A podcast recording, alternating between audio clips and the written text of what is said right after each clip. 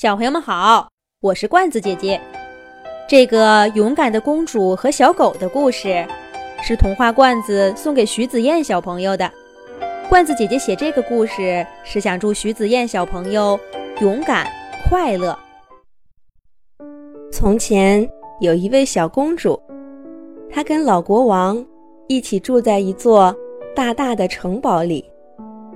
有一天，小公主。到城堡外面来游玩，他在路边发现了一只脏兮兮的小狗，小狗的毛发上沾满了泥水，打成卷儿贴在它的身上，看起来又难看又脏。可是它的眼睛却亮亮的，可怜兮兮的缩在草丛里。小公主一眼就喜欢上了小狗。把小狗抱起来，小狗沾满了泥水的毛，把小公主的裙子都给弄脏了。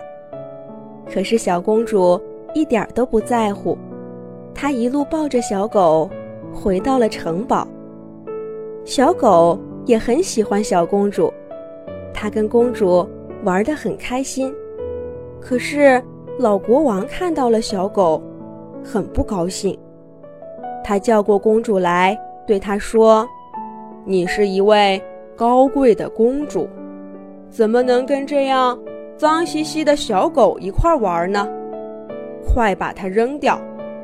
你要是喜欢小狗，皇宫里有的是血统高贵、模样漂亮的小狗，你随便挑一只就好了。”可是小公主不答应，她对老国王说。我不要那些高贵的小狗，我只要这一只，它是我最好的朋友。但老国王无论如何都不答应把这只小狗留在皇宫里，小公主只好把小狗偷偷地藏在皇宫的后花园里。小公主在王宫后花园角落处搭了一个小窝，把小狗藏在里面。小狗很乖，每天如果小公主不来，小狗绝对不会从它的小窝里出来。小公主呢，她每天都会找个机会去皇宫的后花园，给小狗送吃的，跟它一块玩耍。就这样，小公主瞒住了老国王和皇宫里所有的人，偷偷的把小狗留下了。这一天，小公主像往常一样，在后花园里喂过小狗，又陪它玩了一会儿。正准备回去的时候，忽然看见老国王从皇宫里走出来。小公主吓了一跳，她赶忙躲在树后，想等老国王走了再出来。就在这时候，天上。忽然飞下来一只巨大的黑色乌鸦，乌鸦把老国王扑倒在地，哈哈笑着对他说：“哈哈哈，尊敬的老国王，你的王国从今天起就被我伟大的乌鸦王接管了，你就去地牢里过你的后半辈子吧。”大乌鸦说完。就摇身一变，变成了老国王的模样。躲在树后的小公主，抱着小狗，吓坏了。变成了老国王的乌鸦，带着真正的老国王，走进了皇宫的地下室，把老国王关在了最里面的一间牢房。小公主带着小狗，悄悄地跟在他们后面。全都看见了。可是现在，这个妖怪的样子跟老国王一模一样，该怎么让大家相信他是妖怪变的呢？见识了妖怪厉害手段的小公主，她不敢在臣民面前宣告这个国王是假的。小公主想起，在自己国家最高的山顶上。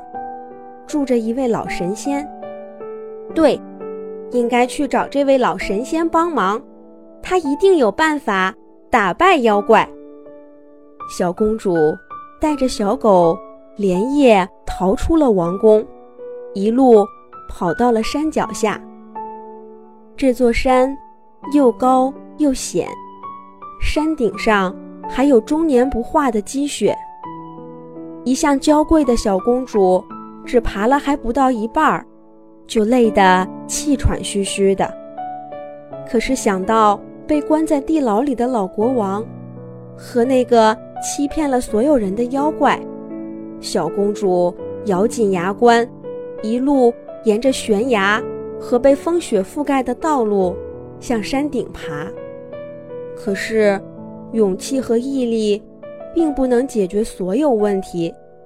就在快爬到山顶的时候，他们遇到了巨大的暴风雪，小公主被风雪吹得眼睛都睁不开了，终于支撑不住了，她眼前一黑，晕倒在了山路上。小狗着急地绕着小公主跑了好几圈，用头拱她。用舌头舔它，小公主都没有反应。小狗没办法，只好扔下公主，自己向着山顶跑去。小公主孤零零地躺在雪地上，雪花飘落在她乌黑的头发和洁白的脸颊上。过了一会儿，老神仙带着小狗从天而降。老神仙在小公主身上挥舞了一下法杖，公主身上的雪瞬间就化了，她又变成了一个干干净净的小公主。小公主睁开了眼睛，跟老神仙说明了王国里的情况。于是，老神仙带着小公主和小狗飞回了。小公主的城堡，妖怪变成的老国王正坐在国王的宝座上，跟大臣们商议着国事。公主带着小狗冲了进去，大声喊着：“这个国王是假的，我们大家不要被他给骗了。”大臣们惊讶地看着公主，又看着坐在宝座上的国王。有点不敢相信。这时候，老神仙用法杖指了指公主的小狗，喊了一声“变”，小狗忽然变成了一只巨大的大狗。它冲上去，一口咬住了国王的胳膊。被咬疼了的国王尖叫一声，变成了一只巨大的黑乌鸦。它挥动着巨大的翅膀，把小狗给甩了出来，然后就飞出宫殿，冲向天空逃跑了。老神仙追在妖怪的后面，越追越远，渐渐地消失在了宫殿的上空。这下，所有人都相信这个国王是妖怪变的了。小公主。和她的小狗，带着大家赶到王宫的地牢，把真正的老国王给放了出来。被救出来的老国王流着眼泪对小公主说：“我勇敢的孩子，谢谢你打败了妖怪，把我救了出来，我为你感到骄傲。”小公主把小狗抱到了国王面前。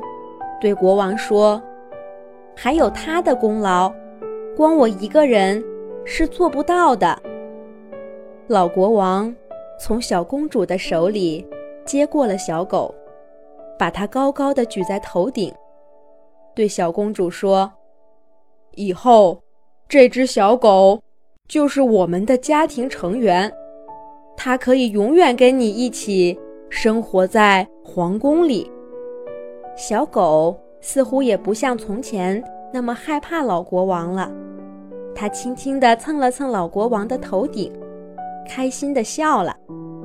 从此以后，小公主就和她的小狗一块幸福的生活在了皇宫里。